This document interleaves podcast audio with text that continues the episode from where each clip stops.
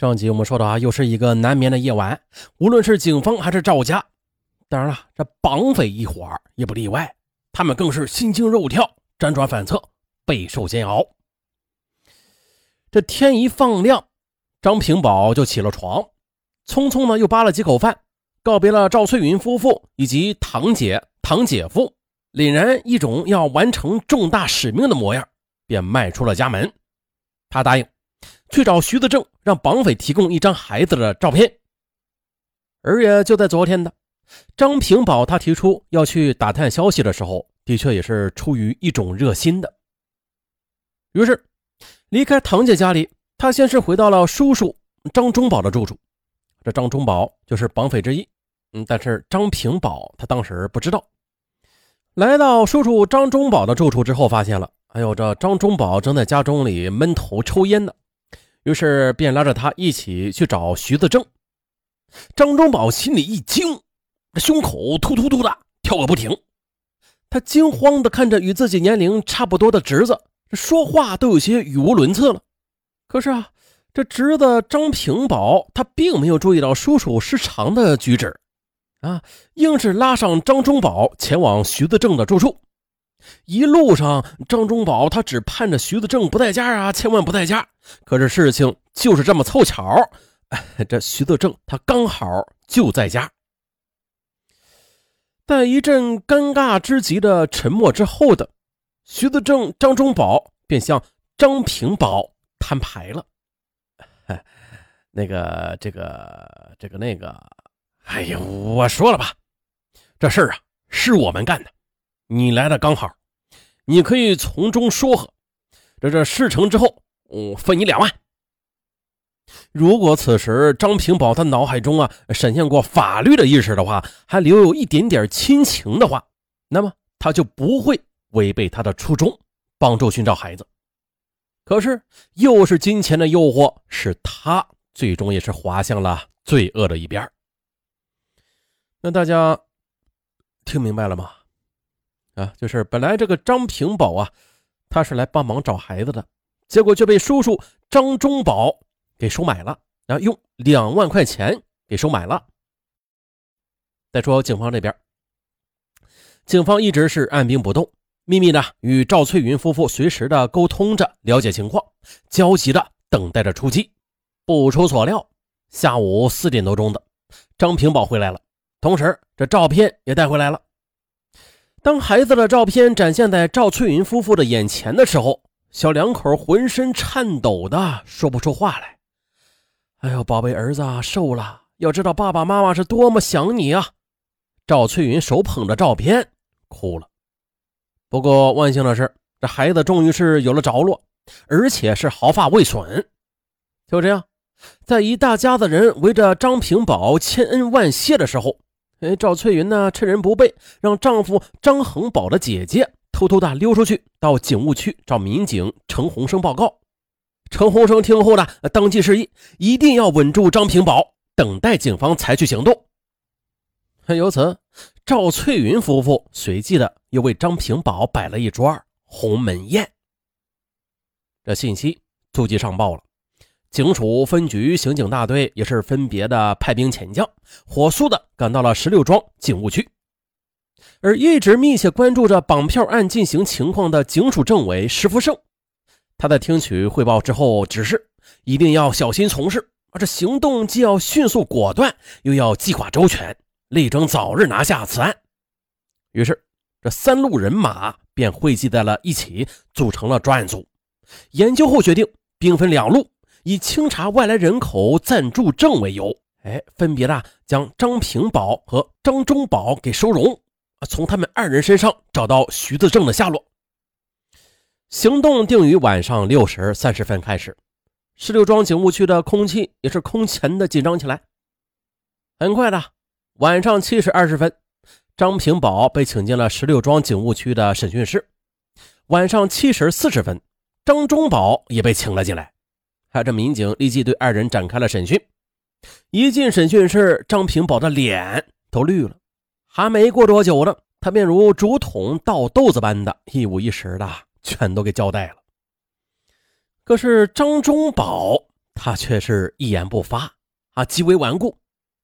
直到十六庄警务区这边传来消息说啊，说这张平宝已经交代的信息之后的，哎，这张忠宝便无以抵赖了，这才缴了械，最终是供出了整个绑票案的来龙去脉。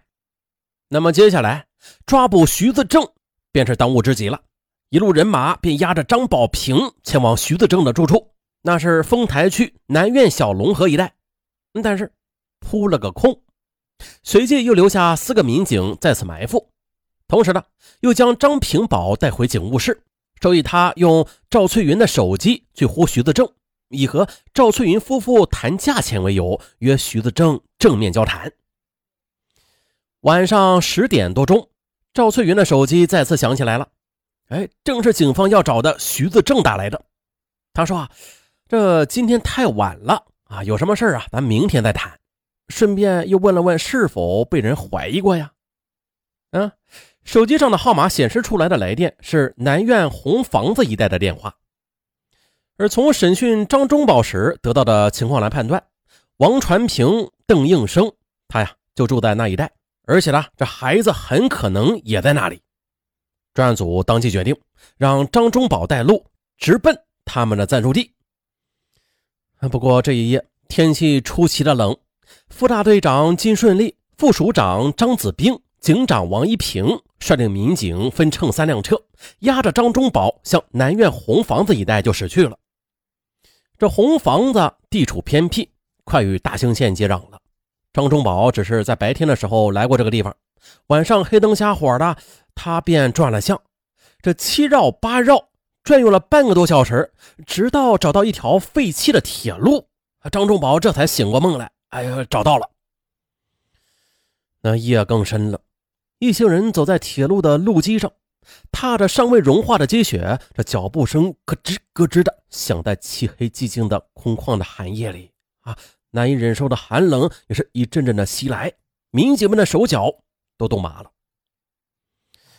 走到了一排房屋前的，张忠宝指着第二个院门就说：“哎，呃，就是这里。”于是民警们便上前拍响了院门，砰砰砰，开门开门，我们是南苑派出所的，查暂住证。只听呢，院子里突然传来一阵稀里哗啦的声响，有一个人头探出了院墙。哎，别动！手电筒的一束光柱，啪的就打在了男青年的面孔上，同时两把手枪也是指向了他。一个民警上前，一脚便将院门给踹开了。只见。这院内西边一间屋子的房门是敞开着的，张子兵、王一平等民警迅速的冲了进去，拉亮了灯。只见呢，床上坐着一个二十六七岁的男青年，木呆呆的望着眼前的一切。床上明显的是摆着三个人的铺盖。嗖，民警一把就将床给掀开了，哎，发现这床下还龟缩着一个人。你叫什么？呃，徐子。徐子正，好，对上了，抓的就是你，快说，孩子呢？啊，同事的，另外几个民警在东边的一间小屋子里发现了两个女人和一个小男孩，由此绑匪无一漏网，小男孩张景安然无恙，民警们欣喜若狂。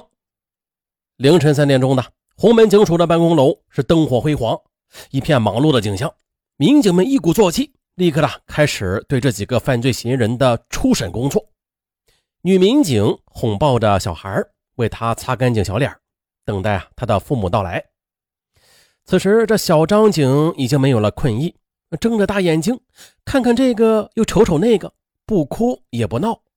哎，赵翠云夫妇以及他的姐姐姐夫啊，几乎是跑着来到警署的。他们气喘吁吁地冲进了会议室。赵翠云一看到儿子，便情不自禁的哇的哭了起来。小张景呢，他虽然此时还不会说话，但是他也认出了妈妈，便向赵翠云伸出了小手。啊，这爸爸赵恒宝也是上前拥抱住妻子。啊，连夜来一直沉默寡言的他，也掉下了眼泪。只见他哽咽着，不断的重复着：“啊，谢谢民警们，你们是我们的大恩人。我，我以后也把孩子的名字。”改作叫张警，哎，警察的警，啊，让他永远都记住是民警叔叔救了他的命，呃，咱们再看小张景，此时的他呀，已经在妈妈的怀里甜甜的睡着了。本案完，咱们下集再见。那最后再给大家提个醒儿，喜欢听外国大案的听友，不妨用喜马拉雅 APP 搜索“上文”二字，你就会发现这上文系列里边啊有好多大案，其中就有外国大案纪实。实不相瞒，外国大案纪实里边的剧情那是更加的曲折和令人惊叹啊！大家不妨去听一下，那是一个一听就爱上的外国大案啊！对了，还有，听了之后别忘了点击一下订阅，美其名曰是支持上文，哈哈，点击订阅确实是对上文的帮助啊！大家不要吝啬双手，点击订阅是您对上文的。拿起手机搜索。上文，哦，咱们下期再见。